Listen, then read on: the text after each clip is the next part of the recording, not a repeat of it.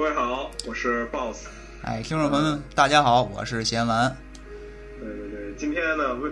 呃很很特别啊，今天我我我先说话了，就是因为这个今天呢，咱们我我跟你们玩玩叔啊，我们调换一下位置啊，今天我来给大家讲讲讲这个作为主讲啊。今天我就是一个捧哏的。对。为什么呢？因为你们玩叔最近沉迷于人亡啊，不能自已啊，沉沉迷于落命啊，天天都要落命，要不然浑身不自在。然后呢，我我就是来准备来说一下咱们这个，真是太好玩了，这个人人王这个游戏 真是。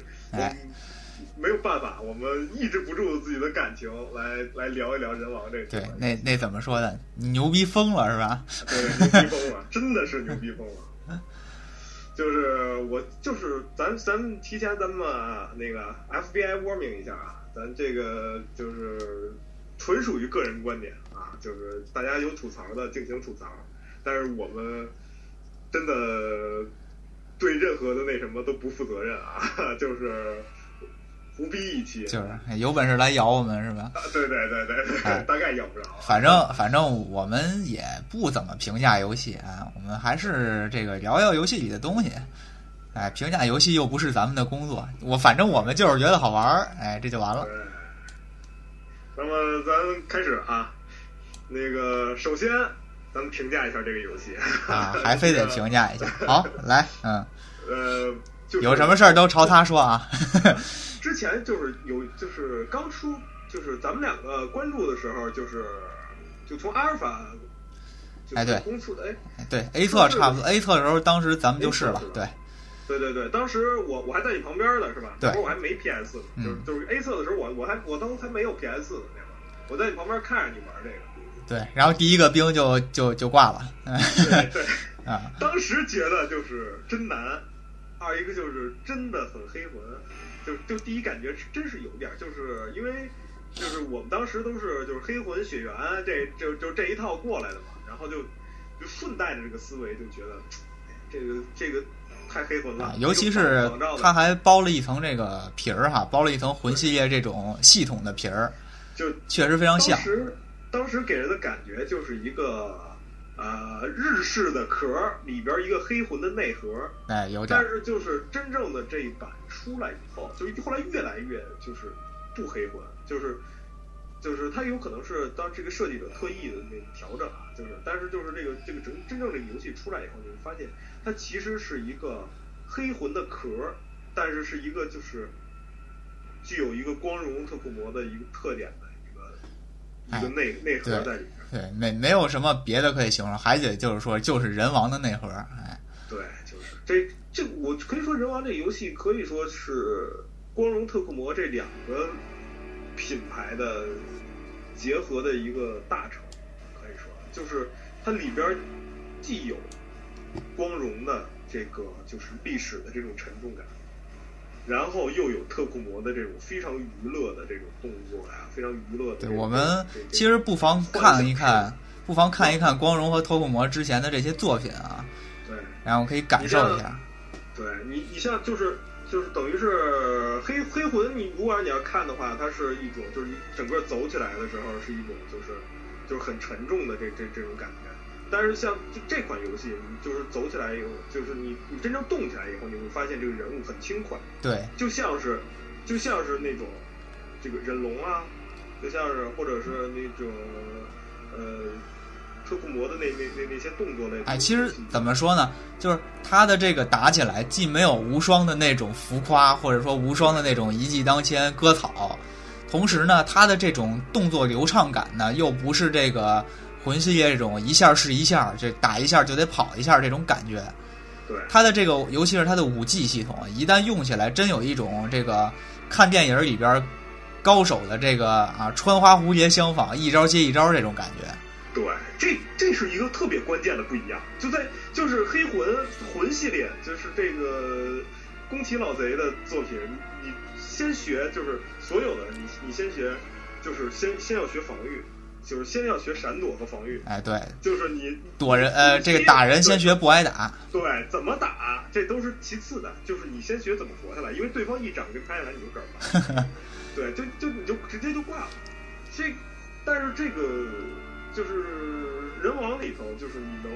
真正就是加入了残心这个系统，别看就是残心这个系统就是感觉上就是可有可无，但是就是用好了以后你能编起来，就是能给人就直接能能能一管能那一一波带走，一波带走这个词在魂系列里不存在的，是不是？就不存在这个词，就是魂系列是讲究回合制和二人转的世界，哎对对对。但是人王里头虽然你也能这么玩儿，哎，可是这样的这么玩儿就把这游戏玩的有点糟践了。也不是，就是人这也看这也看个人，就啊有的就喜欢，对，有有喜欢二人转的，对对这这个这个这个这个它的这个策略性，就是借借鉴的黑魂的这个策略性，这个动作策略性借鉴的很好。这这个这个我这也承认这个，而且我感觉比比黑魂的那个就是它的动作多样性，还就是因为加入战这个这个战技系统，不是就是这个技能系统，就是然后它多样性要更丰富。嗯我觉得是。啊，所以说就是就是之前的很多媒体的报道的时候说，这是一个黑魂的日日版的黑魂，我觉得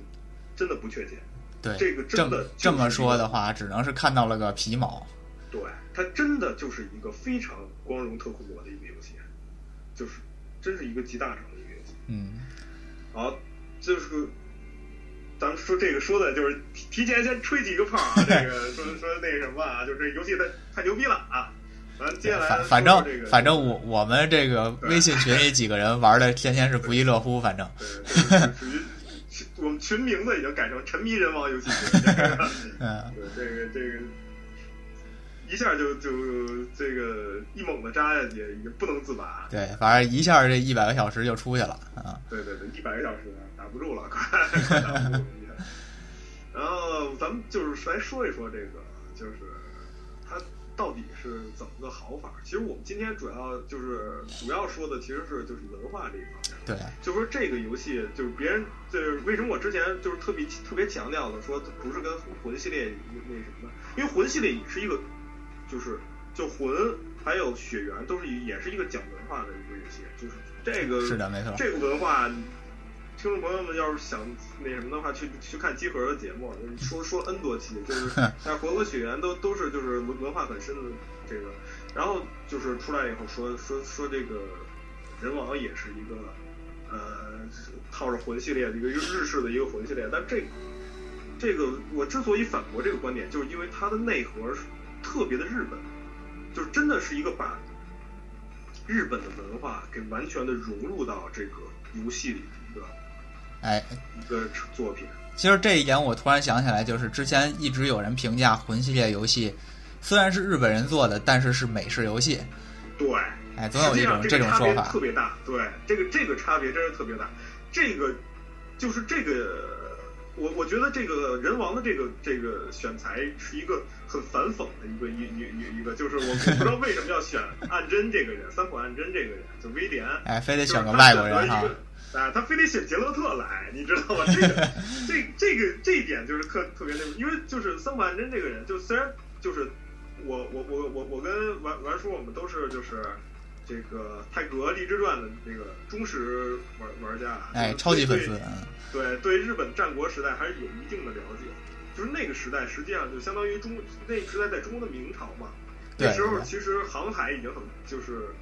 比较发达了。会比较发达，嗯对。就是实际上这个这个联通是有的，所以外国人那会儿是很新鲜，但并不是说绝种，哎，对，所以说，对，所以所以所以说就是他他选这个人，就是也很历史，就是说这在历史上可能是就是是是在在历史上是非非非常那什么的，但而且这个人是存在的，对，就是当然当然就是说会不会杀鬼这个事儿咱们定论啊，然后这个他就是选了一个外国人来日本冒险的故事，然后但是这个内核却非常的日本，就是这个反差实在是就好像他是一个从从外国人的视角来看日本历史的这么一个感觉。对对，就就给人感觉非常奇妙，就是就你有一种就是错位感，但是这个错位感就就感觉非常奇妙。咱们就是说一下这个，就是它的这个融入的这个点都在哪儿？就第一个就是神道教，日本的神道教就是这个这个地位呢，就是大概跟我就说大概啊，嗯就是我自己的感觉的大大概啊，就跟中国的道教差不多。就是说是日本本土起源的一个教派。对，是日本本土起源的一个教派，呃，而且跟中国的情况很类似，就是它是与它对应的就是佛教。啊日本最大的两个就是东方教派吧，咱们可以这么说啊，就嗯基基督教先不论，那啊那会儿已经有基督教，对也有对。对对对对，那那那会儿就是因为也是传海，呃，但是就说呃，东方教派最大的两个就是一个是佛教，一个是这个神道教。这个有有一句话啊，有就是就是说说说天皇是信佛信信佛教尊神道，好像是那么个意思啊，就是就是他本身是信佛，但是神道啊啊，好好像是这么这这么个意思。这个尊神道怎么讲？就是这个怎么讲我也不知道，就啊就就大概这句话的这个意思就是说，这在这个国家就这两个宗教是最大的。啊，但就就刚刚这句话并不能表明这个天皇对这两个教哪个更高更低，是吗？嗯，这个我不好讲，就确实是有很难说哈高低的，啊对，这个我不好讲，这个因为咱们咱们太不专业了，就嗯这个事儿太不专业了，就是不好论。但是总之这一句话里头就表明了日本对于这两个最重要的教的这么一种地位，是吧？对地位，它是一个呃，就是深深深深扎根于日本文化，就是啊它就是日本文化。啊，了解，嗯你就你就跟就是说就跟这个中国的佛教也是，就中国中中国的佛教也是中国文化，对，但是它就是它跟印度本土的佛教不一样，它就是就单立出来一个宗似的，就这个概念。这个神道教是呃日本的一个本土的一个宗教，它是受到就是佛教过来之后的一个激发，然后就是与它相对。嗯其其实一开始是没有这个题词的，嗯，然后这个他受到佛教这边的激发，他就是自己要形成一个体系，他觉得自己应该形成一个体系，嗯然后被称自己为神道教。这个教是一个非常典型的泛灵信仰，也叫精灵崇拜。泛灵信仰是吧？泛灵信仰，啊，这个就是，其实这个在中国也有，这这这个在中国也有，就是，呃，中国的范林信仰的嗯、作品，就中国的其实就是有有很多咱们老说的一些这个呃，就是祭拜祖先啊，然后还有这这些就是嗯。就是有些上古的传说呀，有一些这这什么的传说，就是都都跟都是泛灵信仰的一种体现。呃，这个泛灵信仰怎么有有定义吗？或者说它一般指什么东西呢？哎，对，其它意思其实是就是它的核核心其实就是万物皆有灵。啊，就是什么东西都有它的这种对，它是灵所在一个啊就是重视灵魂这个东西啊的，呃，意思这这个这个一个哲学的学说吧，嗯嗯这么这么说，它是就是那个意思就是说，就是世间的这个一切的物体都是和人一样是有自己的思想。有自己的就是具备是具备和人一样的思想，嗯还有一样的这个这个权利的这么一个一个宗教，啊它就是通过这个宗教，就是通过这个内核，就发展出很多，就是说，你比如说，我说我我觉得雷电，咱们中国觉得是雷公，嗯嗯是？吧？在日本觉得是那个叫什么兽来着？那个那那啊字儿就那个夜宵是吧？啊，对吧？对对，呃不，那应该念夜宵吗？那个呃，游戏里头它是有这么一个夜宵这么一个名字，哎，那个应该是一个很复杂的一个字儿，我感觉。哎，对，是有那么一个字儿，好像是繁体的一个叶子边儿一个鸟的这么有一个字儿，然后丢人了啊！哎这是没删了吗？没关系啊，就是，呃，但是在游游戏里头呢，也公认好像那个那个兽就是这个东西，但是，呃，咱们游戏打这个 BOSS 的时候会发现它的名字写的是夜宵，啊，就是它是就就就就相当于是就是就是古人对于不能理解的自然事物的一种解释。嗯就是这个在中国也很普遍吧，就是中国的什么天庭、雷公啊，还有这这这什么这这一套体系，其实都是泛灵信仰的一种体现。啊，这个在日本就是形成但我们我们就是喜欢把这个呃一些自然现象归结于某一些神仙在在产生这些现象。对，这个是是泛灵信仰的一种体现形式。嗯就之所以它又有一个名字叫精灵崇拜，就是因为这一点，就是因为呃，我想要种好地，我就得拜农神因为拜对土地对大大家都是神仙嘛，对吧？啊我得那个拜土地公啊，我得拜雷神、拜水神，然后家里灶灶灶灶台还有灶王爷呀，是吧？啊。我就是这三拜九叩，所有的神我都得敬一遍，嗯嗯。所以这个又叫精灵崇拜，就是、啊 就是我对各路精灵我都都得都得拜，就是所以他他的这个神很多，他就跟咱们呃就是现在比较统一的一神论的这个这这这些，就是咱也知道都都是哪几个啊，嗯。就是就是这这种不一样，就就信一个就嗯行，嗯。叫相对轻省一点儿，这 这个就累一点就是呃这就是老辈儿的这个迷信多啊，就是其实也跟这个有关系，就是。实际上就是，但是日就是这个日本的这一套体系到现在到现在就是保存的还很完整，就是你比如说像就是日本的神社呀，嗯就是这个什么保存的就都还很完整。有些村落呢，也都还这这些就是就拜的神不一样嘛，因为就是日本各地的这个村落就是所敬的这个神不一样嘛，因为跟他们本本地的文化有关系，但是都都还有很多都还保留下来了，就是而且就是所以说专门就有一路人就去研究这种信仰。啊就是就传说中日本最高危的职业之一，就是民俗学家 啊。为什么高危啊？这个呃，这就这是一个梗，就是啊因因为你你可能对这个动画不太了解，就是因为呃，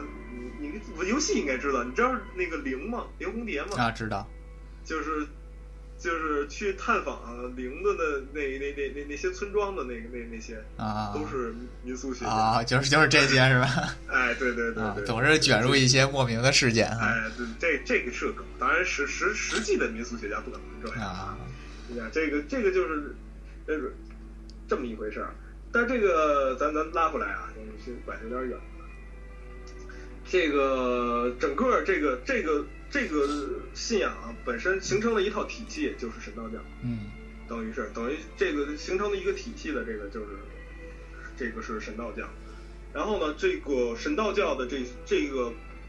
些的说法呢，就被很好的融入到了这个游戏里来。它跟这个就是它跟那些嗯外国人做日本的游戏，就区别就在于这一点，就是他把这个宗教的里边的精华融到自己的游戏里来，但是并没有提这个事儿，就是并没有说这个事儿。啊，并没有就并不是打着这个名义去做的对，但是里边东西却充分的体现我。我对我我借的这个这个东西，其中就就是咱们有有很多体现的这个这些东西啊，就是你比如说像八百万神明，嗯，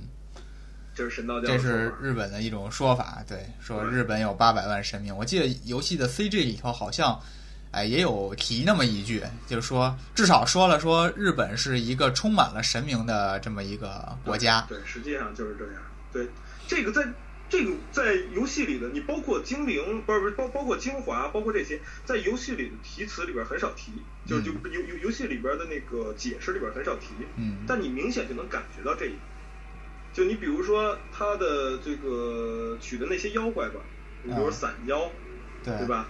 就是这是非常经典的一个。对哎就是散化成的，对吧？你能看出一些日常的东西的一些轨迹来，对对对吧？你比如说像那些伊凡，还有那个伊凡木棉，对吧？还有嗯这个，这是妖怪这边儿。你比如说，就是这个守护灵这边儿，像提马厩啊，像这个呃唐诗啊，唐。唐唐狮子像是中国来的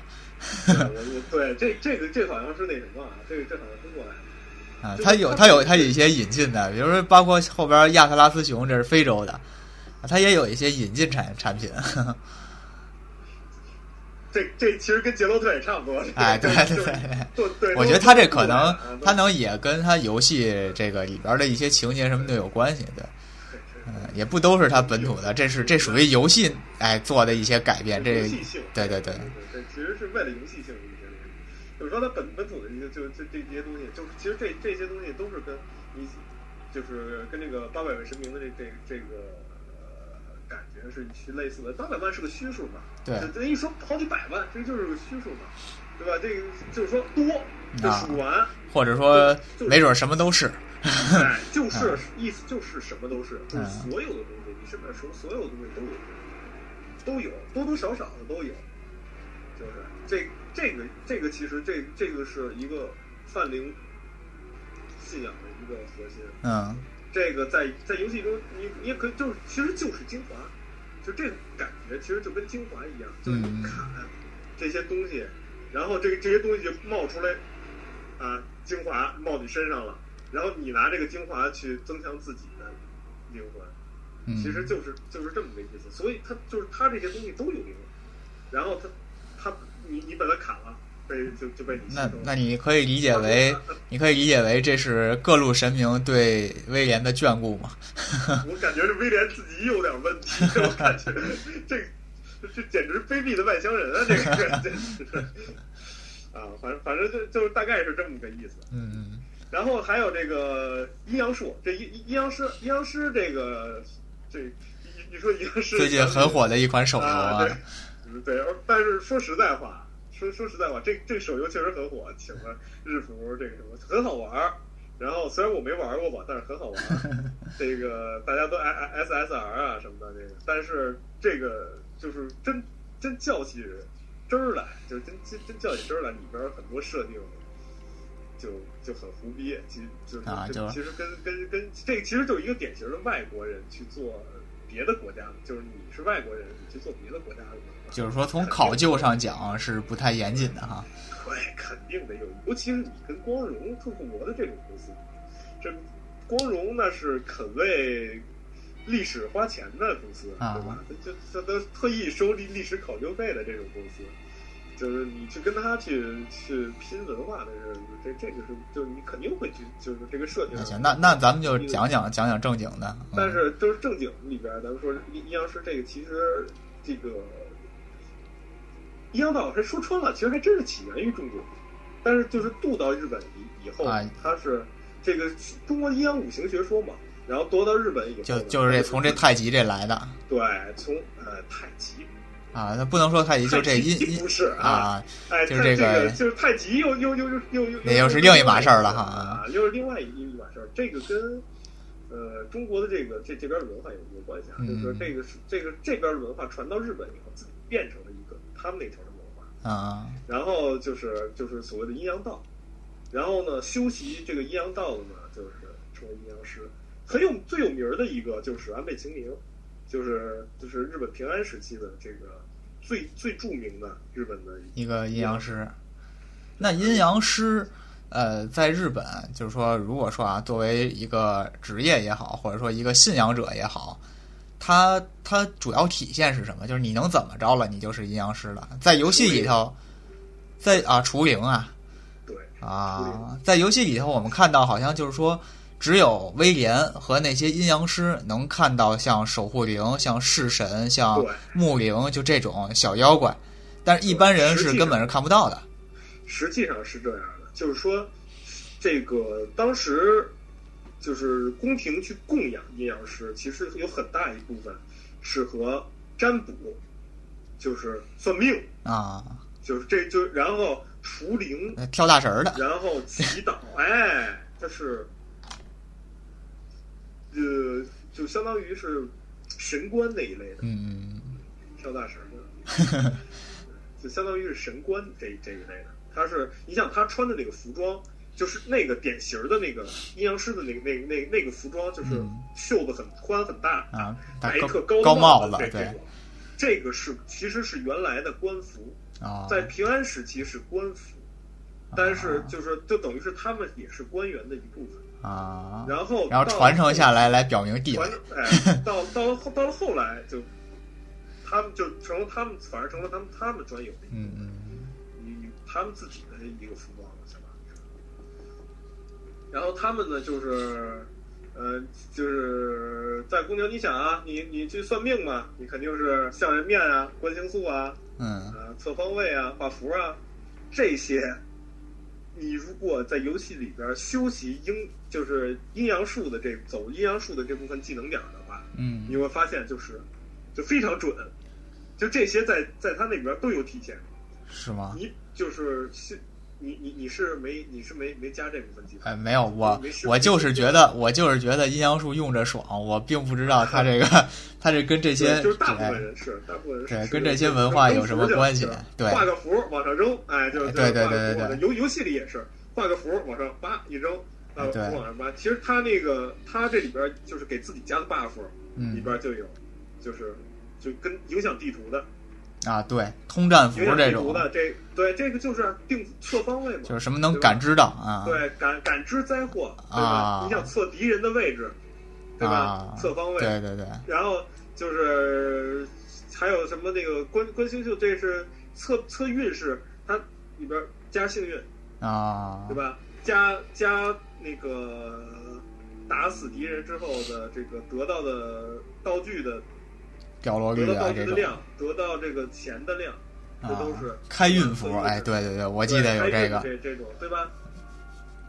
就这种东西，就是它就沉默的就融入到这个这个这个就这这个技能点儿。哎，你可能觉得你如果要是哎，对对，你你但是你不说，我可能还真没意识到这个事儿对啊，啊你。你你你你就点开了，你就觉得哎，嗯，这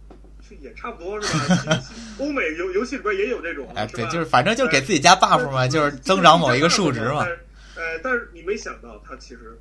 跟真正的阴阳术真的有关。就是有有道理的，人家是对，就对，就跟真正的阴阳术，它确实真的有关系。啊，这点就是特别让人着迷于这个游戏的，就是你真往里研究，哎，看发现真的跟游戏对得上，就是这么你在游戏里变成阴阳师，你自己就就真的有阴阳师的这种 就是你如果要的话嗯，真的有阴阳师的这种感觉，确实是这个这这个就是，然后还有就是就是佛教，佛教在这个游戏里边没有正面题，对佛教就就就有几个寺庙的场景，对，这个这个其实，在游戏里边没有正面题，我也不知道它就是，它是一那个就是因因为这什么，但是其实里边，呃，场景里边有很多是寺庙，然后呢，这个其中出场的一个主要人物就是天海，天海是这个佛教，就是他，你看他穿的衣服你就知道，他穿的那个衣服是就是日本的那个和尚穿的那个，就黑色，天海，但是天海在这里边也是个阴阳师啊，就是他虽然使阴阳术，就是莫名其妙，啊我也不知道为什么，这个可能跟历史有关系啊，啊莫名其妙，我也不知道为什么，但是他他可能那个就是他他其实就是你要看游戏剧情，他没有真正发符咒，他跟阿福一块儿使这个使这个术，它是一个驱鬼的术，对对对对但是他没有真正画符咒去去做这个事儿，我也不知道为什么，但阿福肯定是阴阳师，啊，就是就是这个这个啊，这个没没没玩过这个游戏的观众不知道说的是什么，反正就是他这里边提到了一个关键人物，就是天海。天海是历史人物，嗯，天海僧正，呃，是他，你想他到僧正这个位置了嘛？啊到僧正这个位置了，他是一个很有名的僧。这个僧正是算是一个什么样的职称啊？没差，嗯，呃，他是，但是就是说他属于佛教的一个吗？我我我估计应该是住持那那啊，对对，我就是想说这意思吧，就是说，哎，在一个佛教里头，或者说在一个寺院里头，它是应该是一个呃代表地位的这么一种直接这种东西，是吧？对对，我可能有可能比这还要高。哦，呃他叫天，就是他在历史上一般说就是叫天海僧正，就是天海是他的法号。然啊后呢，他就是一个和一个和尚，而且他在游戏里边穿的也是和尚的衣服，啊，但是莫名其妙的在在使阴阳术啊，这个我不知道为什么，可能我估计我估计光荣不会在这上面犯犯犯毛病，就是这可能是有咱们不知道的地方在里头。嗯然后就是他是一个主，也也也是这里边一个主要人物。他在历史上，这个人也是支持这个德川家康，就是在后来他这个位置，其实后来德这个德德川建立的这个幕府，建立建立好德川幕府之后，你就是就是在在被封的，呃册封他的这么一个对对，名号啊。才得到这么一个名号的这么一个位置。所以说这里边其实潜移默化有一些佛教的记号，但是很少，嗯没有多数。确实感觉不太多，嗯对，没很很少，因为就是就是历史，其实传说中的就是除灵的里边就是有两种，就是一个就是我们刚才说的阴阳师，还有一个就是和尚，就是而且和尚的形象更正面一点。就是啊哎，对，说到这一点，其实有一个妖怪是啊，巨僧巨僧。啊，对，其实说说这点，其实妖怪反而是有有一个，就是算是中，就是各各个场景中就是大舌头怪不知道，对对，跟这个咱们给不知道的观众朋友说说啊，就是是一个就是场景中的一个精英怪，精英中的精英怪，就是就是那种就是出一次就在场就中出一次，就是那种这个败败了神社重置了怪物之后，这种怪也不会重置的那种。对做做的火堆再再来也没有，对。他是这个他的这个形象他的这个形象就是一个身材高大的一个恶僧，然后但是这个是带着对大佛珠那个佛佛珠都是骷髅，啊，骷是是髅吗？骷髅头做的啊佛珠，啊然然然后就用掌，就就用对掌击你，这这掌法啊，然后用吐吐大舌头舔你，对。然后就反反正就是就就就是这种，而且速度巨快，就是很很难缠，对，就经常有特强，哎，对对对，经经常有比较比较难对付的一一个精英怪，这属于。对你，你要联联网，你要看，那离离他三十米之外，你就看一一堆魂儿，呃一一一堆 一堆坟血种在那儿立嗯着。对，上这边你一看，被巨僧刺杀，被巨僧刺杀，被巨僧刺杀，就就就都一看哦，完了，下台前面横着这么一位，然后这个啊，对对，说说说远了啊，其实就就这这这反而是。这反而是游戏里边提到这个僧人的这个啊这么一个形象。这个这其实要说起来的话，怪物除了巨僧以外，还有一个那就是独眼小僧，也是这样的，也是也是提到是僧人。嗯，独眼小僧的这个传说我没有考证过，就是具体他他跟僧人是是什么关系，我嗯我我这个确实没有考证。呃，而且他这里边独眼小僧有有有点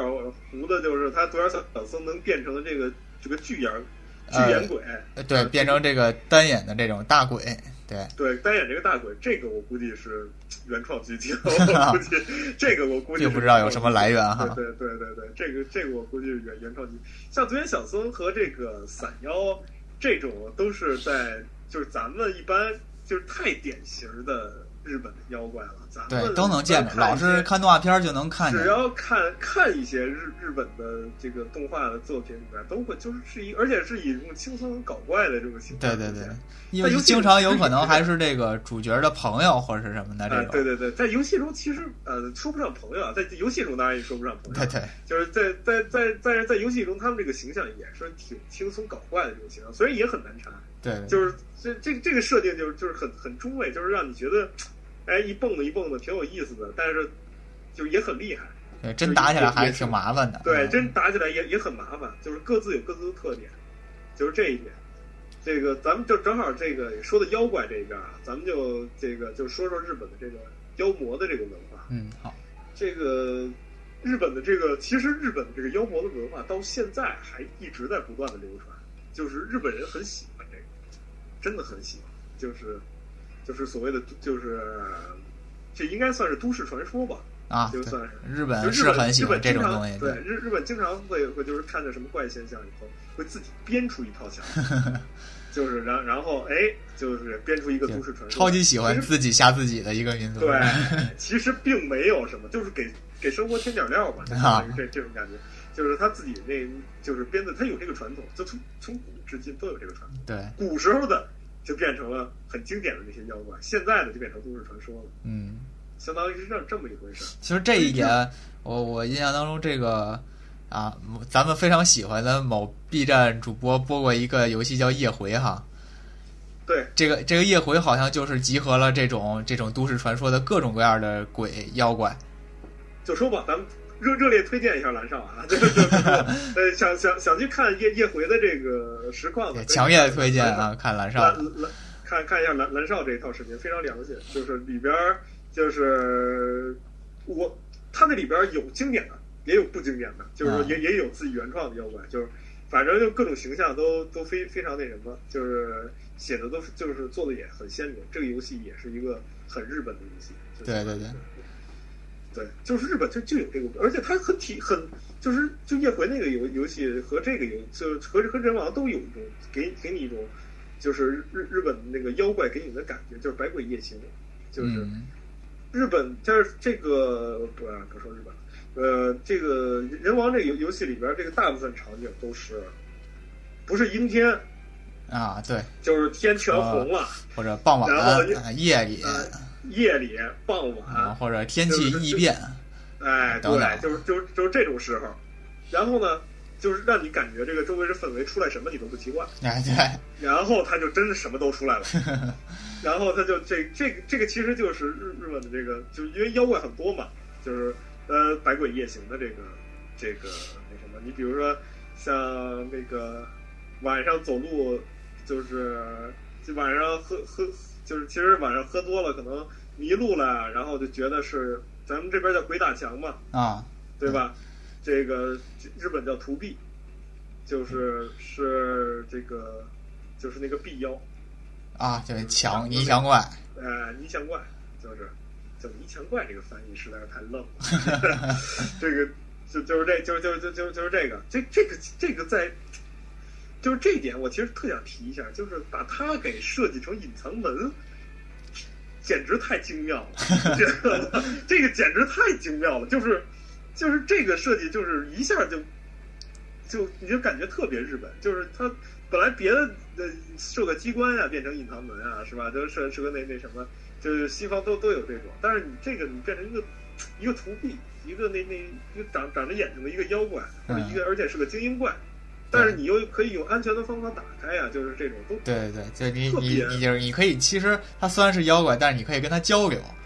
然后你交流对了的话，他就不跟你打，他直接就就是就没了，哎，对，就就这种感觉，就是它这里边还就是就还有几种妖怪都都有这这种，就是但是就这种感觉就是既既符合了文化，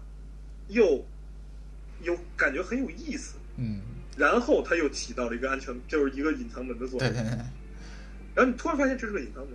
你会对觉觉得这这这个比咱咱当然不是说这个魂系列的这种打一下墙把墙打没了，这个说不好，啊，但是这确实是比这个打一下墙墙没了这个方式要精妙的很多对。对，这这一点上，这一点确实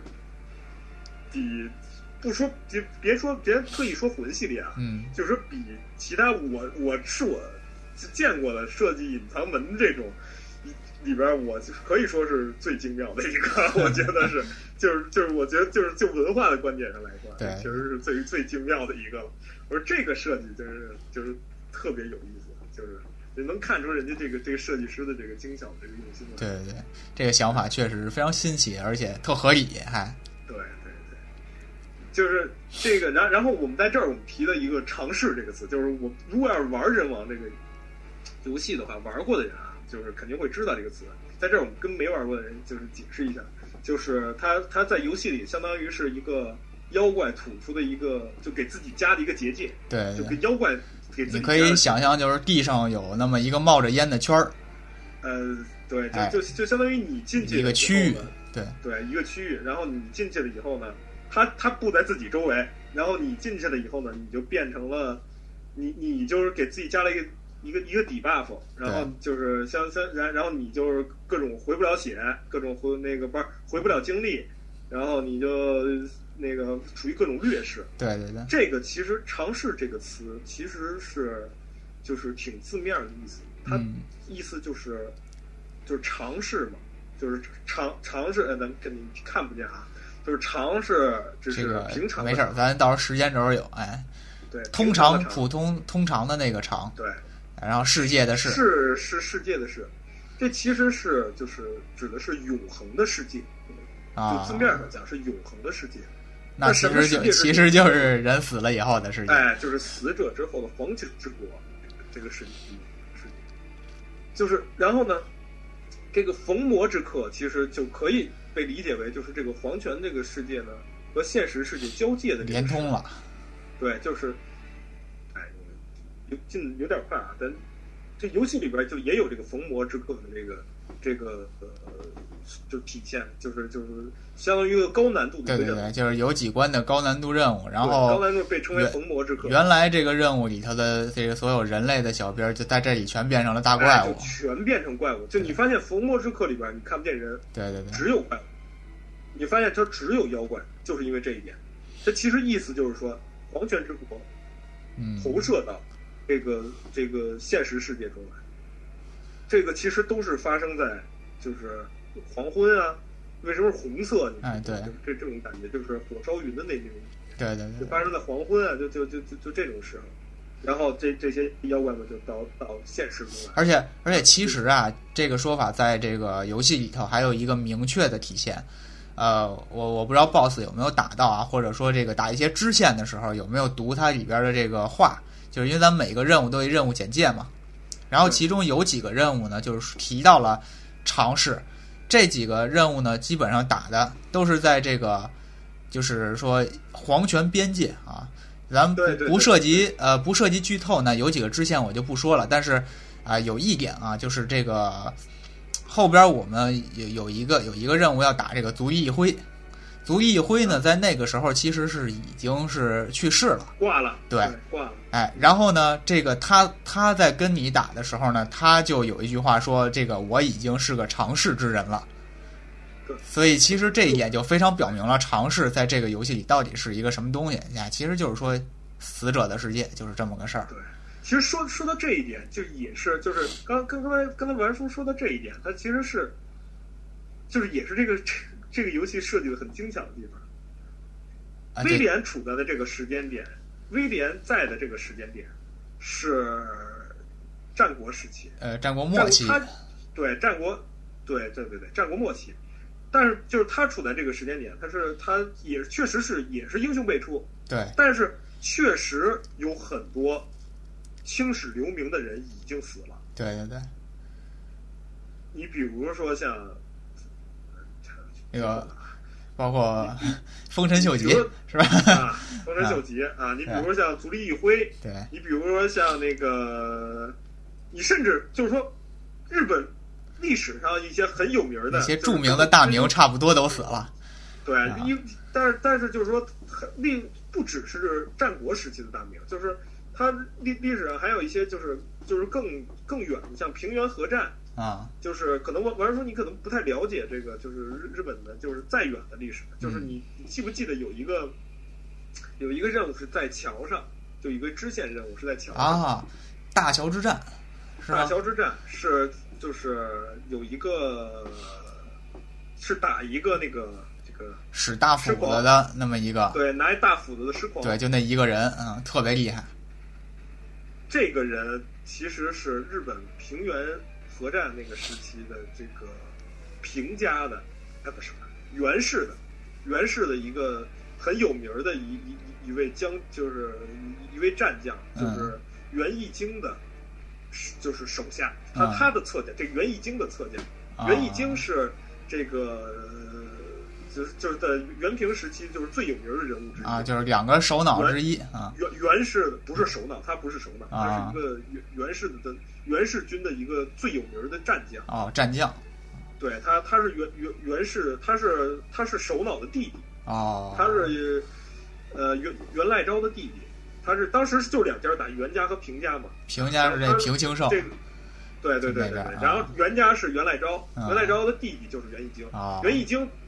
据说啊，跟天狗学过剑法，就是啊非非常厉害，就是经常以以以少胜多的这种人。嗯他旁边一直跟着一位战将，就是这位变庆是吧？？对，变庆，啊，那那那个大桥之战合着打的是变庆是吗？对，是变庆。啊，这个真是没想到啊！而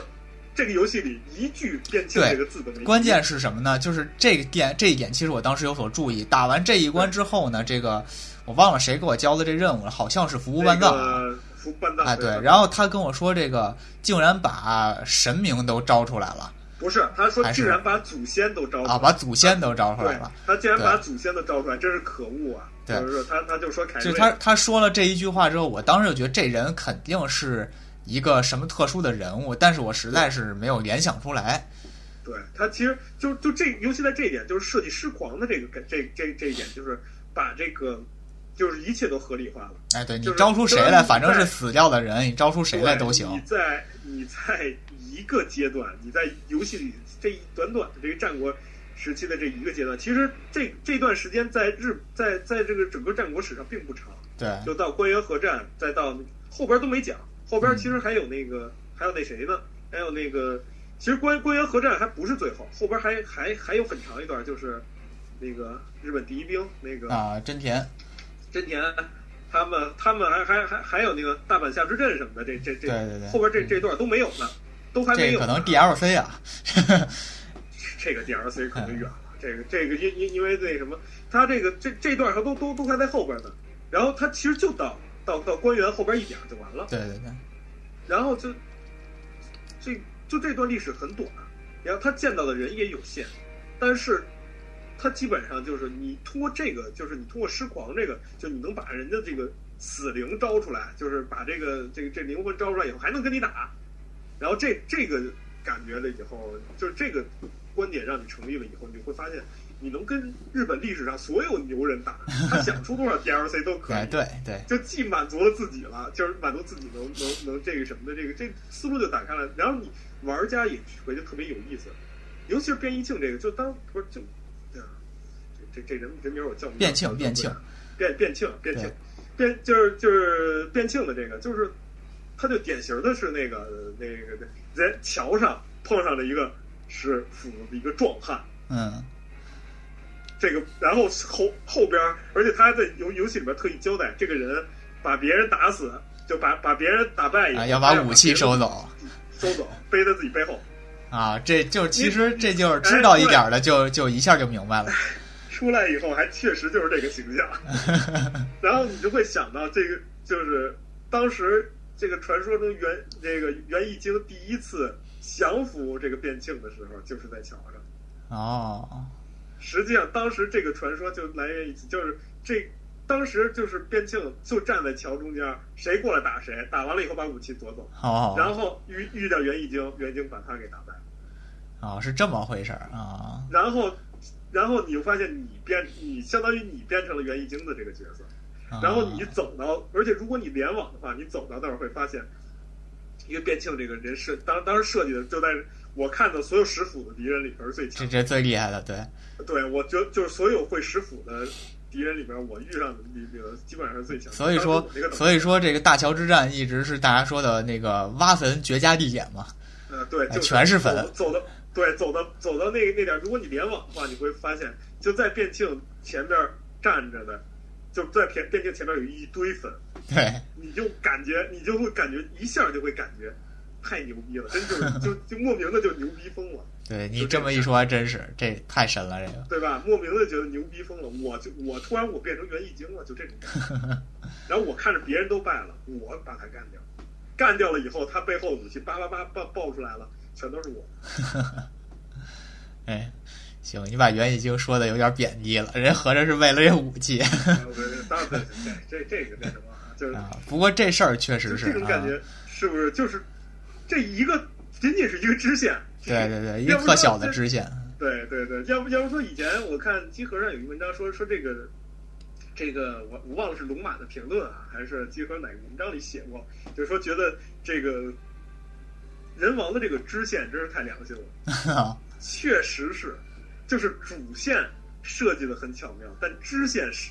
也有很多而且而且，其实我感觉到你这么一说，不少的支线可能埋藏着很多故事，咱们并没有发掘出来。对，实际上是的，实际上真的是这样，就是跟日本，你包括驱大鬼啊，你包括这些都跟日本就是文化有有有有关系，嗯，就是。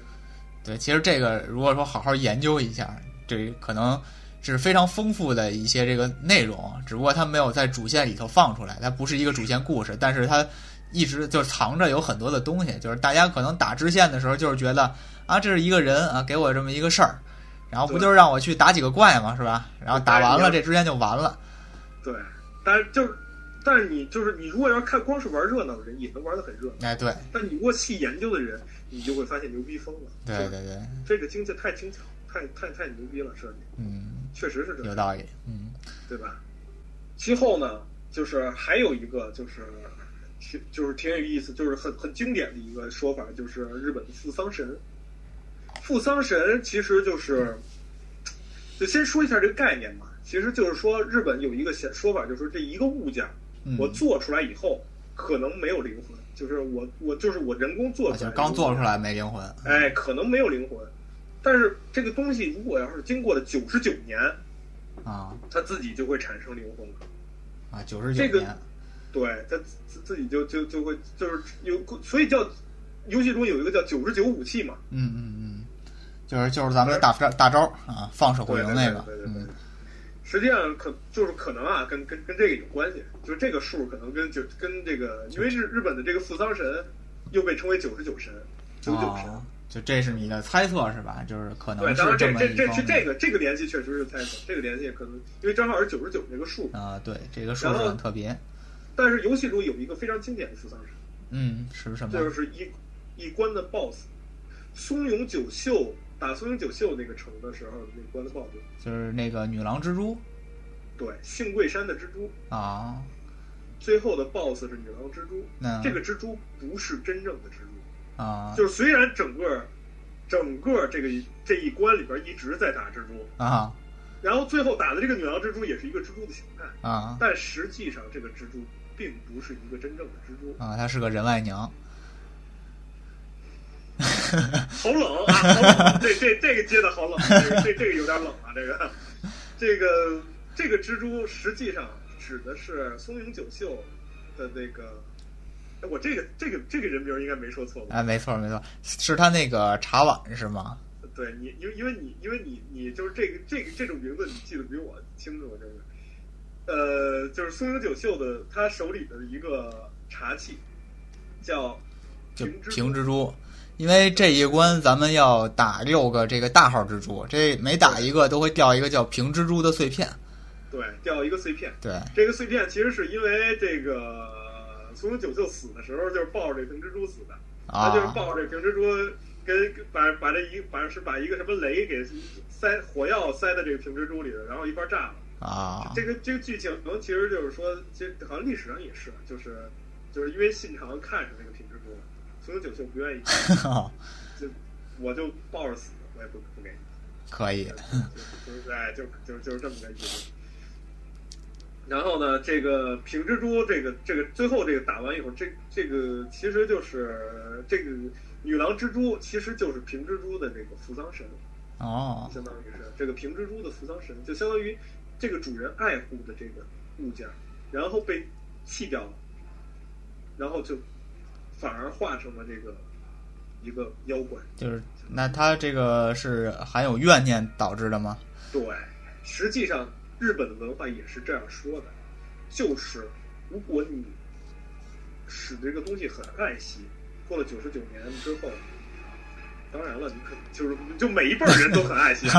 过九十九年我就没了。啊，每每每每一辈儿人都很爱惜，就是说这个他化成负三身以后能守护你这个家族，啊！但是如果你你你不爱惜他，他就哎他会就会报复你。哎，你经常把把盘扔在机器里就就就不动了，损坏光 驱，然后就就就在那儿弃置着，一放吃灰很多年。啊你！看看他最后画给一光驱神哎，就最后就哎，指不定就就画上一个什么的来，然后这就反而对你有害。嗯实际上就是他积累怨念，他对你有害。然后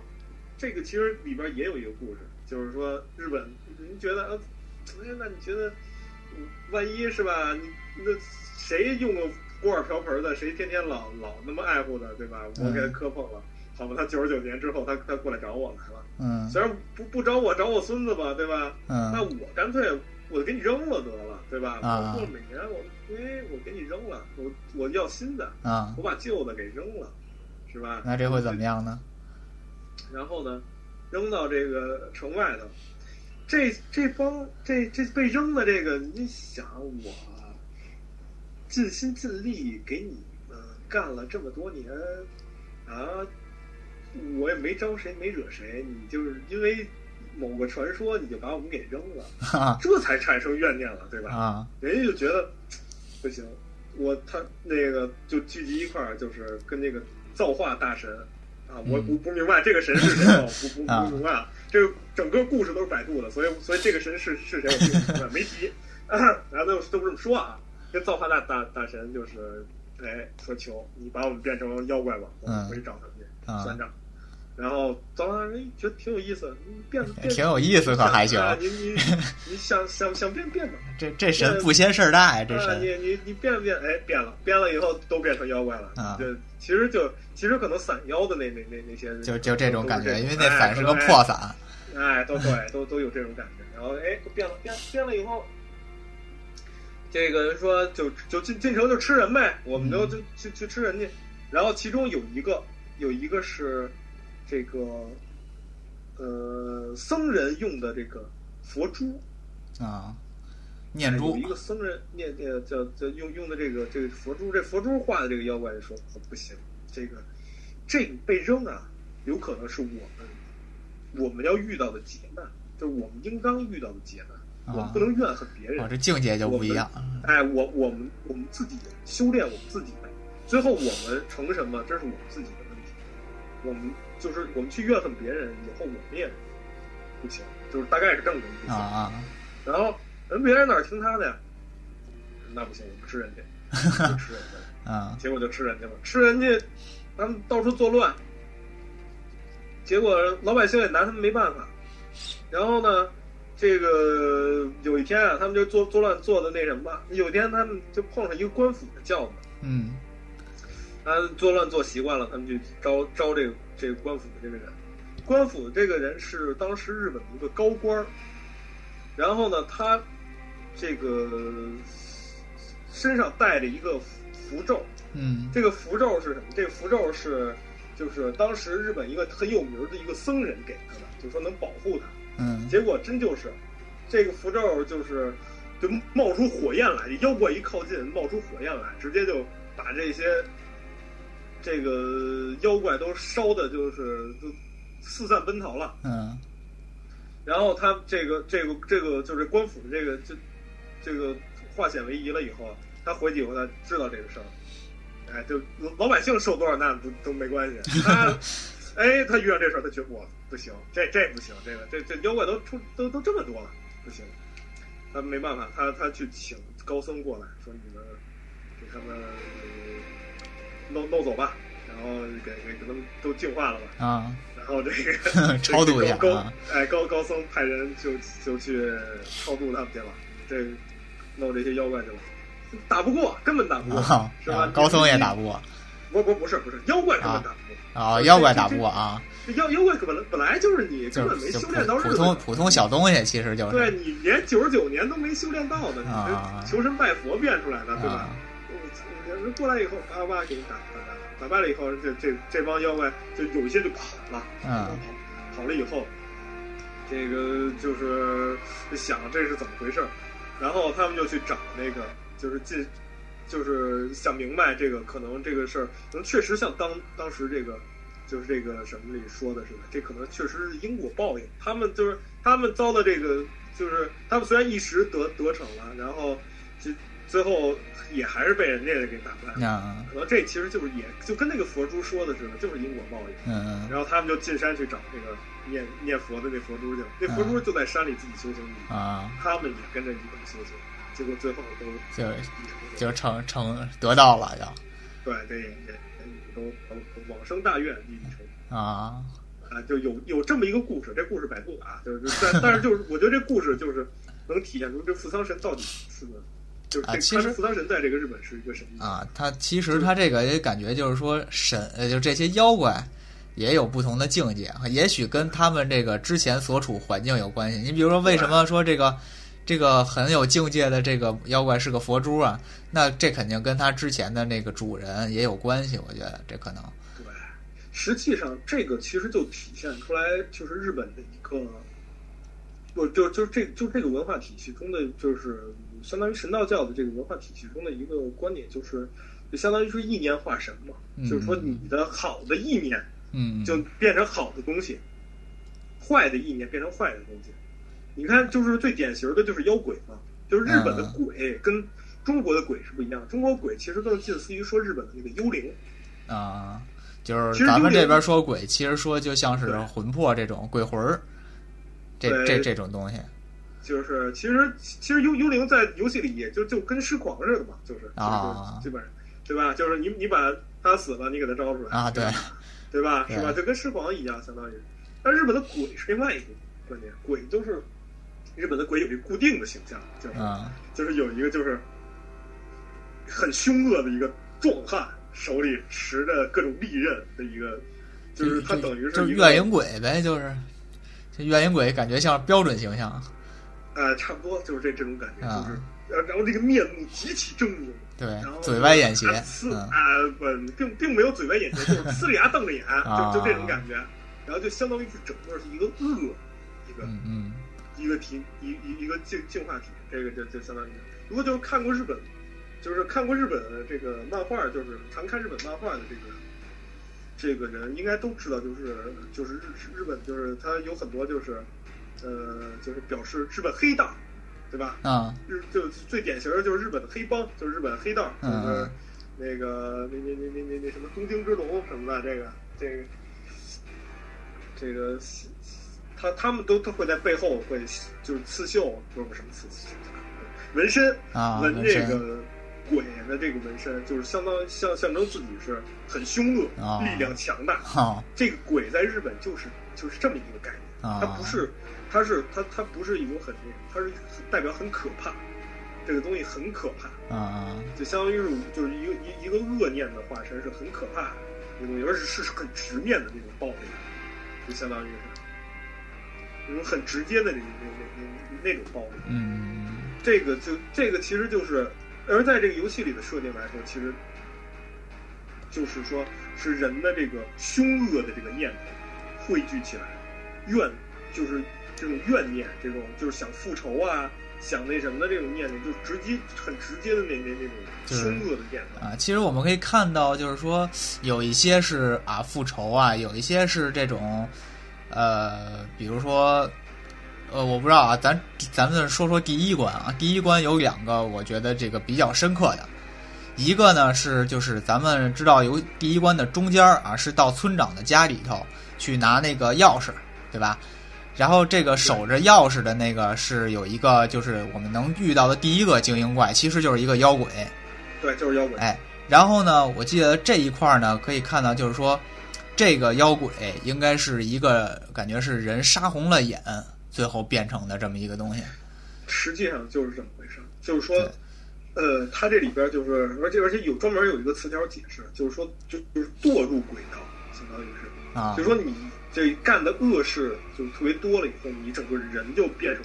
就就是鬼。是就跟疯了似的，就是他整个哎，对对念想、思想就剩下就是杀、嗜杀呀、嗜血呀，就这种了。对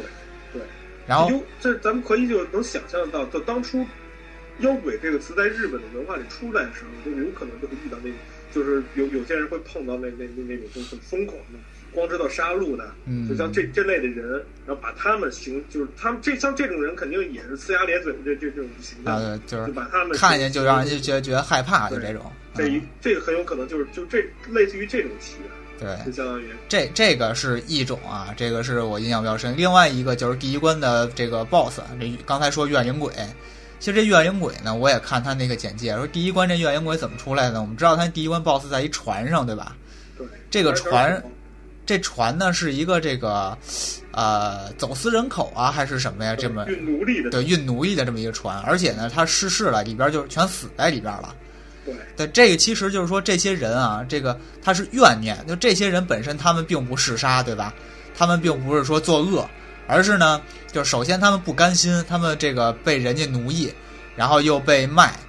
而且最后呢又横死，等于又不是没有得好死，然后他们就对这个世界产生了怨念，就说为什么我的命运这么悲惨，为什么我就得这么死，或者这么这么活着也好，或者这么死，特别的惨，而这么着聚集成的这么一个怨灵鬼，它这个跟刚才那个又不太一样。对，这个其实是是是就是两回事儿。这个就是你说的那个是纯靠意念化形的，相当于就是就是相当于纯靠意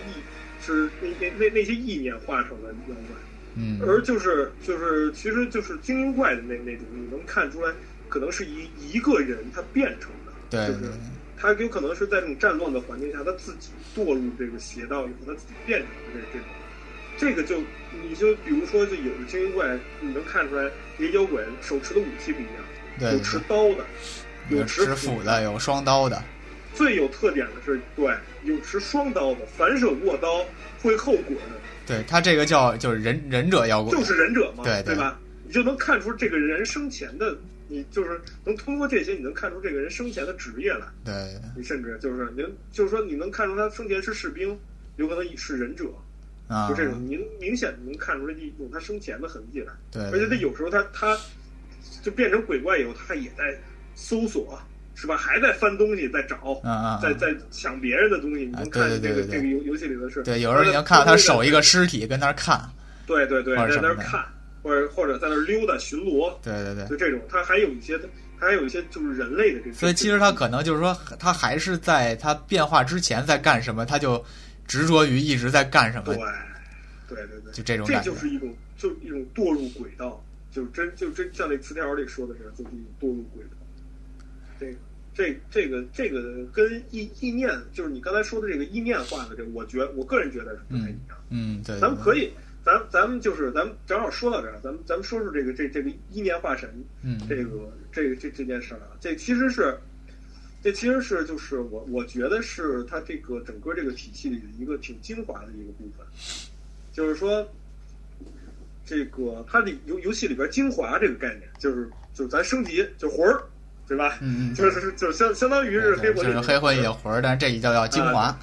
对，叫精华，这个东西它没解释，我嗯仔细看了一好像啊，反正我看到没有解释这东西是什么。嗯但是就是说，你杀人，你把你把敌人打败，他身体里那个精华就跑到你身上了，对然后你拿它升级，然后你变得越来越强，对对对，对吧？就这么一东西，咱们咱们看到的直观的观点就是就是这一点。就我个人的感觉，这个就是你精灵崇拜里最基本的一个元素，就是灵魂。灵魂，灵魂就是精灵崇拜有一个就是最那什么，他就相信万物有灵嘛。灵是什么？灵魂，就谁都有灵魂。嗯什么东西都有灵魂，灵魂就是我，就是就相当于思考的一个权利吧，就相当于人格啊思考一个权利，相当于。然后就是说，就是说你变成这个呃妖怪了，这妖妖怪也都是一些别的灵魂凝聚成的，就相当于你可以看出来，就是呃人死了之后会留下尸体，嗯就，你打败人以后死了之后会留下尸体。妖怪死了之后就一团气就没了对，妖怪死了之后化成烟就没有了，啊，就说明它本身是没有实体的，它就是一个纯被意念制造出来的东西。嗯然后你就会发现有实，或者是就是这这些意念如果要附到有实体的东西上，就变成了什么？变成扶桑神了，啊对吧？平蜘蛛就是嘛，啊，对吧？就我我这城里人都被屠没了，对都都死了。当然，孙孙永九秀并不执着啊，你能看出来孙永九秀自己并不执着。但是你就这城里的人都都死光了，嗯人家的怨念都可能都集中在这个物件身上，啊，所以就变成平平蜘蛛，是吧？变成女郎蜘蛛。嗯嗯对，就可能就他就就是这么，然后然后那什么完了以后，他打完女郎蜘蛛以后还剩这关键就是特别有意思，就在于这这个碗还剩下来了，就这个茶碗还剩下来了。啊，后来这个谁把这个这个威廉又把这个茶碗又给松永久秀了，对对对，然后才有隐士茶室嘛。当然这是游戏里的这么一个啊，设定，对，他就是为了引出这么一个东西，其实，对对对对对，但是实际上他他就剩下来这个这个很合理啊。对对对，日本的这个这个呃，就这个魂的这个概念里边有一个很有名的，就是在神道教里边啊，这个这生灵中这个魂魄的概念，就相当于就是这个中国这边的三魂七魄，日本呢也有一个魂分，就是叫分四魂，啊，就是有一个很有名的。这个就日本最就是最经典的动漫之一，就是《犬夜叉》。啊，这里边就是所谓四魂之玉，这个四魂说的就是神道教里边这个四魂。啊，你给我们就是讲讲这个四魂，这个四魂就是就是荒玉魂、性玉魂、和玉魂和奇玉魂。这个荒玉魂就是最最那什么的就是荒域，就是最最典型的就是荒域魂。嗯荒域魂就是勇气，勇气或者是就是就代表着斗争、凶恶，啊，这都是相关联的词啊。就是看你往好那边想，还是啊往坏的这边想。啊，总之就是一种这个行动性很强的这么一个东对，行行代表直接性的暴力。啊在这里边就就荒域魂，这荒魂就就很那什么，就荒魂你看都凝凝聚的，我就当然这游戏里没没有这么讲啊，啊，咱自己来来推论一下啊。就是荒魂，你看凝凝凝聚代表的都都是什么？就是妖怪，对吧？嗯啊这一看就是去身身体就剩荒魂了，就相当于是，然后就变成那那个德行了？我就就呲牙咧嘴，就就见着人就砍，就就就就这样了，就我想干嘛干嘛，嗯就就就就这种。然后就是这这这些妖怪，也就是有很多攻击性很强的，之所以攻击你，攻击性很强的，这其实就是都都都是这荒魂对，被被这种被这种这种魂魄聚集而成的，这就相当于是就是盲目的攻击。你看，就是游戏里边妖怪，反正王海武士，就是这、嗯这类的，没有防御，对吧？哎对没有防御这么一说，对对对，对，包括就是所有都是生扛，就是拿血血倍就是儿厚。拿拿脸扛就是。对他这这个设计，要不我说非常精巧，就就是在这。所以说，他也确实是因为，呃，作为这个妖怪，他没有经历这么一说。对你看，我们对他也没有恢复经历这么一说。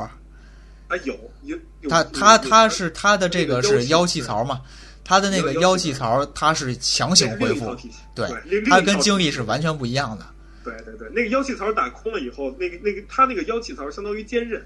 对相当于是这个，就相当于是那个，呃对，就相当于坚韧。然后你就是你打他，他他不会有有硬直，就相当于对，你他就是一直他都属于一个霸体状态。什么时候他这个妖气槽打空了，对你打他的时候才有才有硬直，对才有硬直，对，就是就是这一点。然后这个就是你看他这个设计精巧，就是人形怪嗯，都是会防御，绝对会防御。对就是他他你你打他，他绝对会防御。但是就所有的，就一旦变成妖鬼，就变变变成这这种这种妖妖怪了以后，他绝对不会防御，就只是我就是进攻，就是盲目的进攻。嗯这我觉得这就是一个很好的体现，就是他就是荒魂嘛，我就是进攻，嗯我就只进攻，不防守，就是没有没有思考的能力，他就是 进攻，就是就就是他他的意念就就是杀，对就是就是把眼前看见的一切杀了。对，就是妖妖鬼就是嘛，就盲目就往前挥。对就有会技巧的人打妖鬼，特别特别容易，对，对，就是你会真玩过这个这个，就就玩玩这游戏，你就会发现一个妖鬼到后期简直就是就是砍瓜切菜，就是送药的，就是对对就你打妖鬼必掉药，不知道为什么。就就就是就是送药的，你别你别两个一块儿来就行，你只要是有一个一个来，就打回合制哎，对，怎么也死就不是事儿啊。对我？就怎么也死了，就是因为他不会防御，就盲目的打，然后硬直特别大，就就就这就是就是这这什么中间间隙特别大，对这这种，他就是一个荒魂的很好的体现，实际上是。然后说这个性欲魂，这个性欲魂是什么？性欲魂代表着是这个爱心，啊就，是这个守护幸是幸福的幸，幸福，这个对性对对对性欲魂幸福的幸幸幸幸幸运的幸幸福的幸，对，这个是代表爱心守护，就相当于是对自己亲爱的人就是一种保护，就相当于是嗯，这个，我觉得在游戏里是哪个体现的？就是就是守护灵，对，守护灵就是它其实也是一种妖怪，就是你包括提马厩嘛，就是这这个这是很经典，提马厩就是就是在日本传说中就是直接卷马的是吧？啊，就相当其实可能是可能是那种就是旋风，可能是啊，我我估计啊，我估计可能是那种旋风，然后是看不懂，就是哎小旋风。这就是嗯。哎就可可就是就是提马厩，就哎，就把你你给大家哎说一下，人可能很多人不了解，不了解这个啊这个这个实际上吹马，这是在游戏里的形形象是提马厩嘛，对，是是一个个是一个鹫一个鸟哎，是个是个鸟，是个大鸟。为什么叫提马鹫呢？就是说，这个传说里头，这个鸟会变成就是一股狂风，把这个马给卷到半空中，把马给卷到半空中，然后让这个马身首异处，就把这马整个提起来，啊，给卷到半空中，让这个马身首异处变成碎片啊，这么说确实是旋风，哎，对吧？就这让人感觉龙龙卷风这这种嗯哎，可对，可能是这种自然现象，那个画画出的这种出处。然后呢，它在这里边儿，它是就像这类，它相当于也是妖怪，但是它在这里边呢，它代表一种守护，就嗯守护灵，它是什么呢？呃，就在游戏里的给人感觉就是，它是，嗯，它是跟着人的一种，呃，就是给给人做辅助的，对对对，他是对吧？呃保护庇佑着这么一个人，呃，其其中最经典的是半藏的那个守护灵，就是猫鼬。啊，这个猫鼬它很有意思，这么一个，就是这么一个东西，呃，呃，半藏的守护灵应该是猫鼬啊，我应该没理解错。这个按这个剧情应该是猫鼬，我觉得就是就是因为因为猫鼬这这点儿又得又剧透了 又这这个不能剧透，算了，这这这个不能剧透，咱咱把把猫鼬这个这个这个困过去吧，把猫鼬这个困过去吧。就是就是说，这个守护灵它其实是保护着主人的这个这个意思，就相当于啊，这个，就相当于咱们不说猫鼬，咱们说说这个景衣之虎啊什么景衣之政，景衣之政说的他啊，妈的是，说的他妈去了。这个这个景景景衣执政，他的这个守护灵是焰虎。这个对，焰虎，这个这这个这个守护灵是从哪儿来的呢？就是跟跟他母亲有关系。嗯，景衣执政的养母，啊，他的养母就是日本战国时期的一个最著名的一个就是女政治家，啊，女政治家，叫直虎，嗯景衣直虎，就是叫叫一般都叫直虎啊，因为嗯嗯就是女性好像是没有姓儿，就没有姓儿，这么一个名字叫直虎。这个这个这个他他最后是景衣家，就是他主事儿了，嗯。就是这个这个直虎主事儿了。嗯，然后他收的这个养子，就是就是这个谁，就是执执政，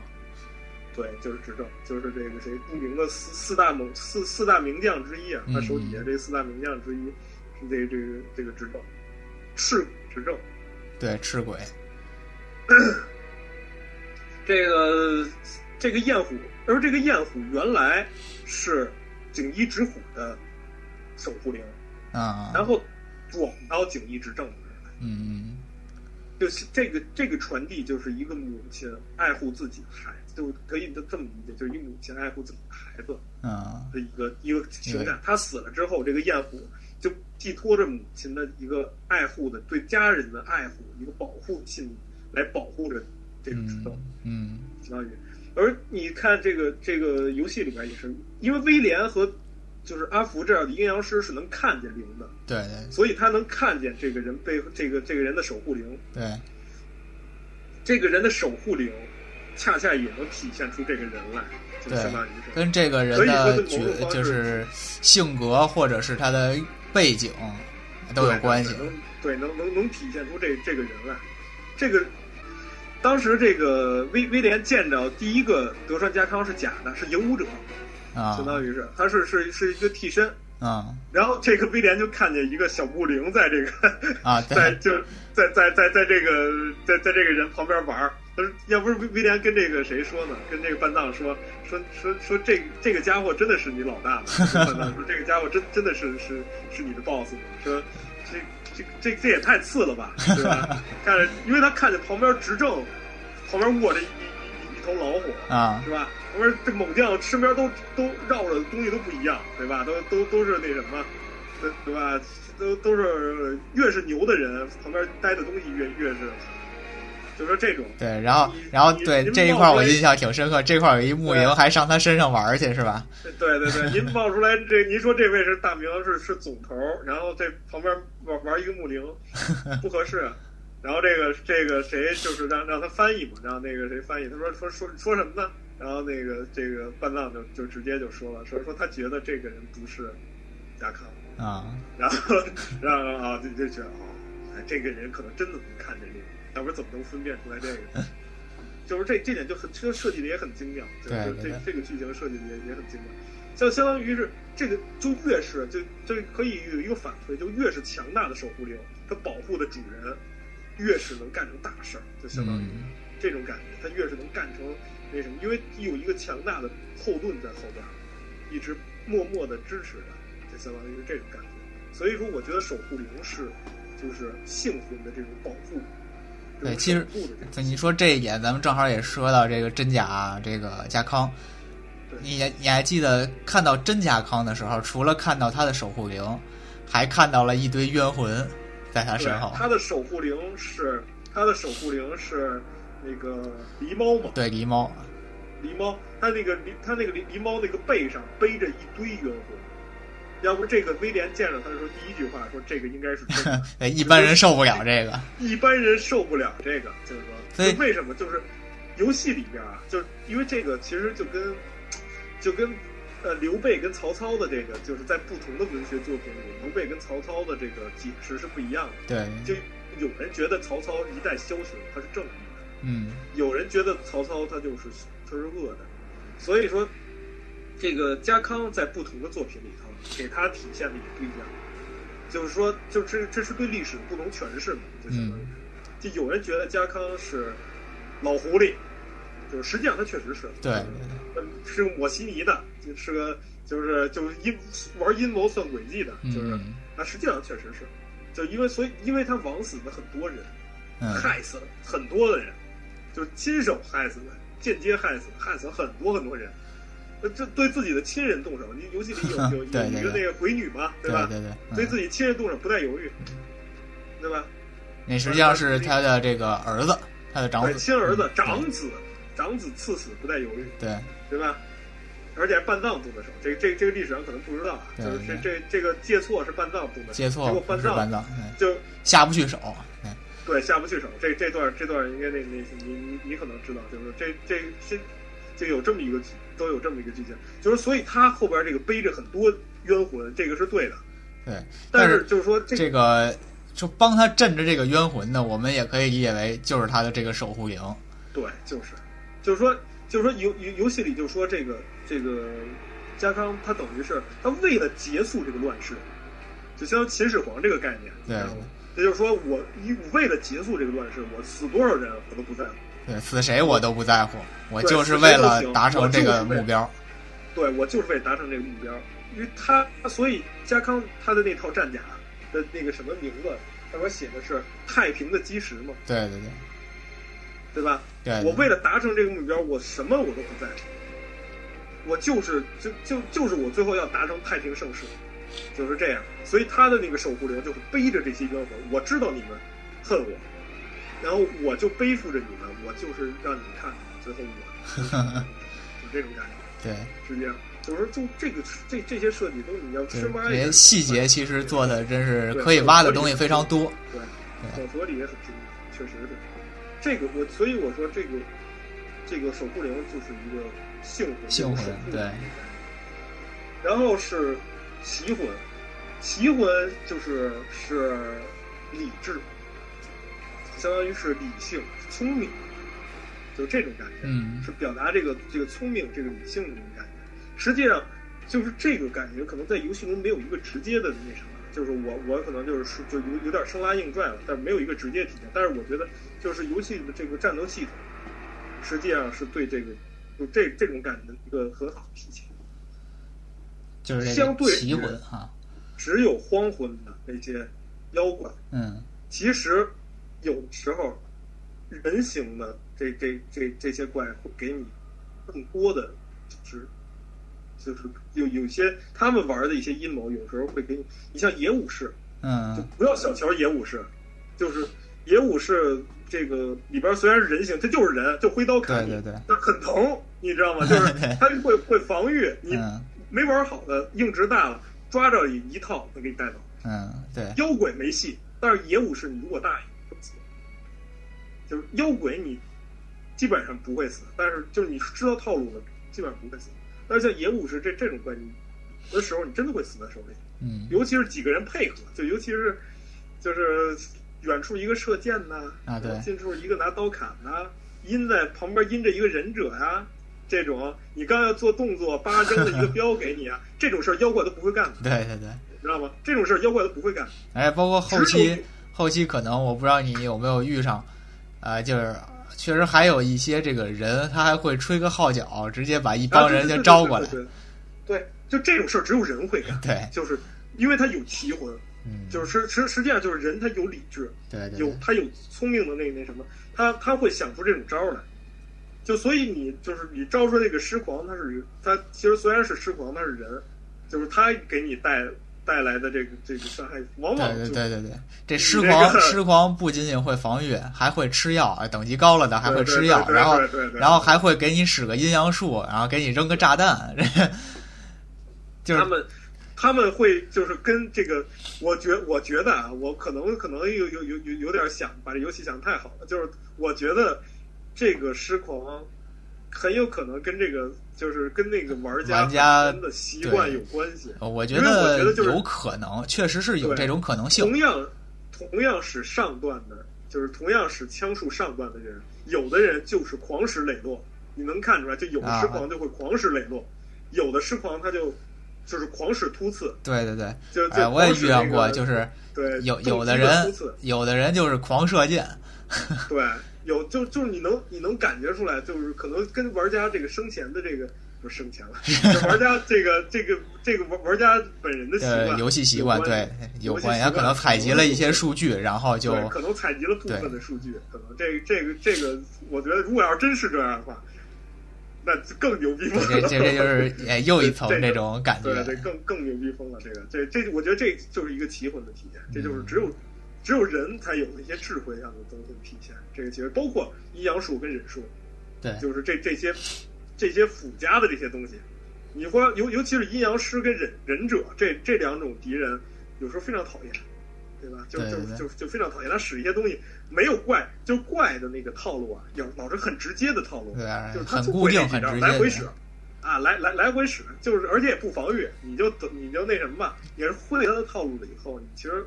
还还好打，对，但是就是有人，就是人形怪，有的时候就非常恶心，他使一些招啊，减慢。有有时候有一些脏招什么的，没准就对脏招就翻车了。对，非常恶心。你这狮狂有有的有有的会使，就就尤其是会使脏招的那些狮狂，就是 简直了，特别特别简直。这个这这个这个就很容易就翻车，明明我大怪都过去了，被狮狂给这个很有可能。这我觉得这是一个棋魂的很好的体现，就是一个理智，一个一个那什么的体现。然后是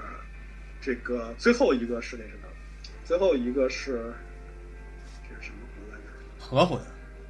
合魂，这个不太好，不太好说。合魂啊，代表沟通啊，就是说话，一个和善的，就是如果善于沟通啊，就是是其实是和人说话、人际交往的一个。你可能觉得这里边跟跟这个游戏太不搭杠了，嗯，但是实际上我觉得并不然，就是你会发现这里边就是特别设定了主角是个外国人，嗯，为什么是外国人？因为他说英语啊，他是从英国来，他说英语，但是除了半藏会英语以外。还有一个就是那谁他老爹黑田黑黑黑田黑黑田官兵卫会英语。嗯，对。因为黑田老多他是哎，游戏里初期是不是这个猫鼬跟着他的时候能帮他做翻译啊？是不是有这么个设定？我记得。哦，有可能，有可能，有可能，有可能。后来猫鼬去他去去找这谁去了？去找威去跟威廉了。对，跟跟了威廉一段时间，但是他并不是作为这个我们可以驱使的守护神存在的。他就是一个跟随在咱旁边的 NPC，就跟一个专业解说一样，走到一个地方跟咱聊会儿。对，猫鼬当时冒出来之后，特意说过一句，就说我通过你灵魂里边的改变，我让你能就把语言这个障碍能能听懂这个国家的语言，能对能听懂这个国家语言了。所以在后边的剧情里。就是他用英语，就是所有剧情里边都是别人都用日语，就就他说英语，威廉用英语，就他说英语，但是大家都没觉得怎样，对，莫名其妙，就都没觉得怎样。我觉得这个就就太合魂了，这个是吧？我觉得这个就太合魂，就就直接他他说你就他就很就是很出戏啊，就是真正那什么你很出戏。对，包括这一点是这个有一点特别重要的体现。呃，因为大部分时候我们看到这个威廉说的话并不多，但是这个有一个地方啊，就是可能又有一点点剧透，就是有一个地方是这个东国无双，本多忠胜，本多忠胜被控制啊，被这个凯瑞控制，然后呢，他这个解脱控制之后啊，威廉帮他解脱控制之后，他就因为他是他这个武士嘛，他就觉得自己被侮辱了，他就想自杀。对，然后，然后这一段这个威廉就非常喜感，就是冲上去阻止他，然后就大喊了一句英语。对，对对对。哎，然后，然后本本多就听明白了，就听明白了，然后就就算了，就俩人就就算了，惺惺相惜了。周围并没有翻译。对对对。旁边呃，咱就说吧，猫猫鼬那个翻译也不在了。哎，对，那个时候已经不在了，对，已经不在了。然后就，然后就惺惺相惜了，然后就。莫莫莫莫莫名其妙的，周围也没有翻译，就是很出戏的两个人，一个用英语，一个用日语，而且游戏中好像就特意设定了这一点，对，真的是特意设定了这一点，对。然后还有一点体现和混沌地方，我觉得就在于死后言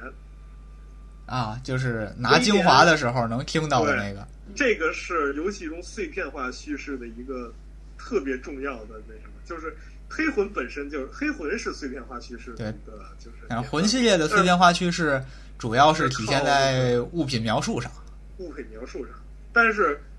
这个人王不能用这一点，因为人因为因为这个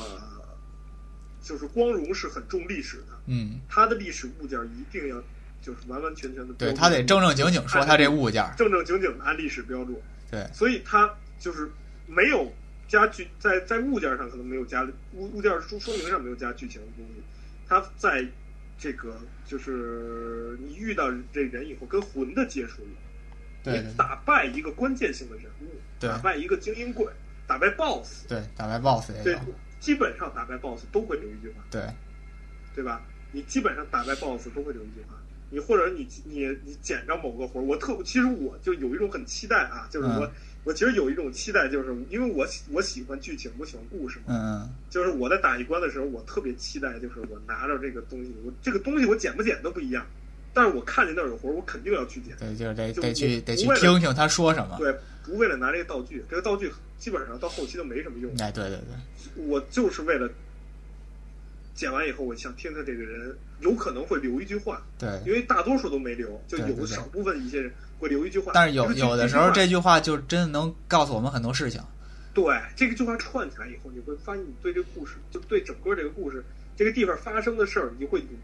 更高层次的理解。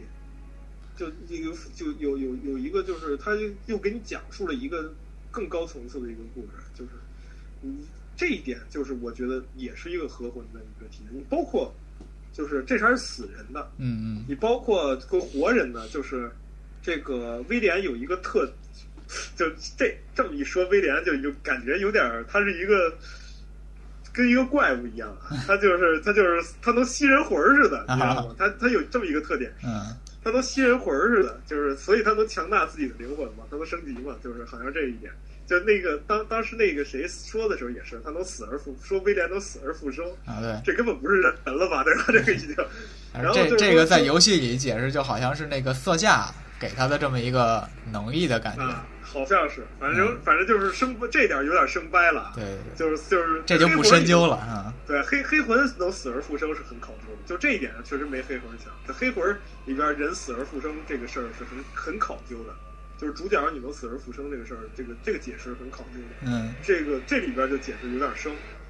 但是就是说，它有一点就是说什么，它能分魂，它不只能死而复生，它能分分灵啊。啊，对对对吧？就差不多，就是就是能能够这个得到别人的守护灵，别人就相当于是这有点跟伏地魔的感觉似的，就给人感觉他别人就能附一个守护灵，就这守守护灵相当于附体嘛，对对对，附在一个人身上，他呢能把自己的灵魂切成好多份儿，一个份儿上呢就附着一个守护灵，一份儿上附着守护灵，最后附了二十多个守护灵，就这就就就就这样，这很很。很很不讲道理嘛，对吧？但是就是每一个，而且别人的守护灵莫名其妙的都看上他，然后我也要护你，哎，我也要护你，我也要护你，就就这种感觉，万众归心。而而而而而且就是他这个这个威廉还有一个特点，就是他别人的守护轮守守护轮附到他身上的时候会带一部分这个这个人物原来的记这个忆是吧？对原来的这部分的记忆，这个是一个重要的过场动画，对对对。用水墨画表现的一个过场动画，就会有一些辅助情节，对，这也是补完这整个这个剧情充实化的一个情对一个情情节。但是这一点，我觉得就是一个，就是因为他的灵魂带不上他记忆，有些他说不出来的话，有些我说不出来的东西。因为你比如最最那什么的就是就是东东西无双嘛，不是、嗯。就是跟西国无双决斗，然后或者跟东国无双决斗，就跟这种关键性人物，嗯，他有一就是专门有支线任务去决斗嘛。对对对，决斗完了以后，你包括直虎，就是你包括这个这景义之正都有决斗，啊完了以后就会冒出来这么一个，就会冒出来这么一个，就是哎，他焰虎过来了，然后带过来一部分，哦，这是景义之正，他觉得自己是是托了母亲的关系，啊，才有现在这个地位的，他可能自己有一点自卑，啊。但是说我我，但是我是为了大义去守护我的主公，我不是因为母亲，我不是因为这个锦衣之虎跟这个呃家康好像有一些私人关系啊，啊、就是说啊，对然后他他他就就就这些话肯定不可能说出来，对对对，对吧？这这话我怎么可能跟一外国人说，对吧？对对对你是你是谁呀、对包括他都残包括这个，尤其是其实最显著的是这个银千代啊，对对对银仙代的遭遇，包括其实历史上很多人都知道，就是丰臣秀吉好色，然后想侵占他，对。对，像像这种事情，他是肯定是不可能说出来的，对，但是他就是用这这种方式，然后让这个威廉去了解，尤其是在按日本人的这种性格，是更加不可能说的。对就这种吧，你你你然然后他就通过这个灵魂附在这个威廉上，然然后出来这么一段，然后整个推动了剧情的发展，又让你体验到了历史，就这个设定。然后我觉得这个设定就就这三个地方都能体现出这个和缝沟通的这个这个这个这个这一点。所以就是说，整个这个咱们总结一下啊，今天时间也挺长的了。嗯总结一下，就是说，它等于是把就是神道教啊，把一些日本文化、妖魔文化呀的这些核心打碎，嗯然后给搁到这个游戏里，融入到游戏里面来了。但是不提，对对，不明说。一，句话不对，一就一句话不提，这一种很含蓄的，就是就是说我一句话不提，你能发现你就发现，发现不了就不发现，没关系，你玩个热闹也行，就是这样，就是说我我一句话不说，不提这这个东西，你你就让你自己去发掘，你发掘之后，你就会觉得牛逼疯了。嗯对吧？对你发掘之后，你就会越越越越想越深刻，你会对觉得游戏很厉害。其实这个跟你聊之前，很多事情我真的确实是一点儿都没有联想到。对，很多事情对，完全是哎没有把它们连起来。但是你这么一说呢，就感觉到确实这个东西能挖到的，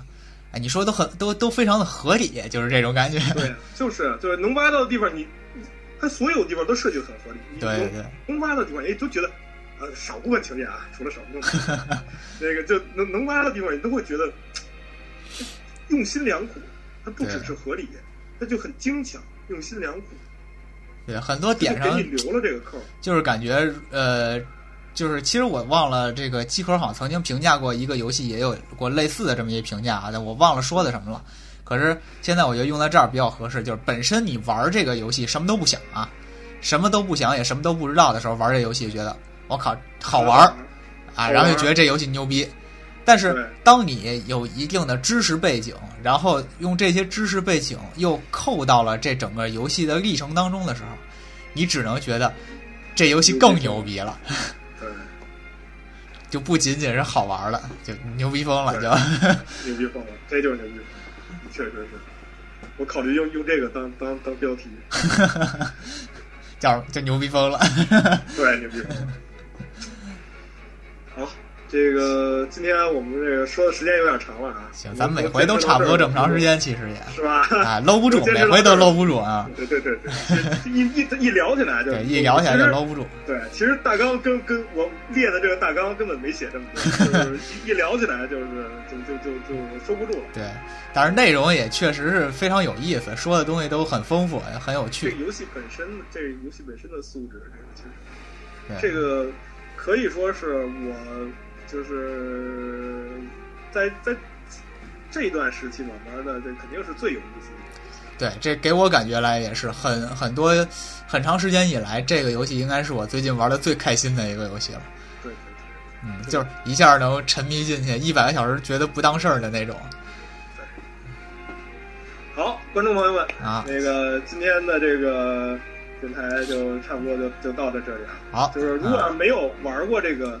这个人人王这个这个游戏的呢，我强烈推荐。对，强烈推荐。但但是，呃，怎么说呢这个大家可以先看一下自己是不是适合这个类型。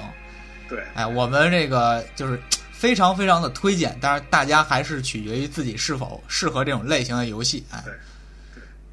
那么这个，谢谢各位的收听。哎，非常感谢大家的收听啊！这个嗯，哎，咱们这期节目就先到这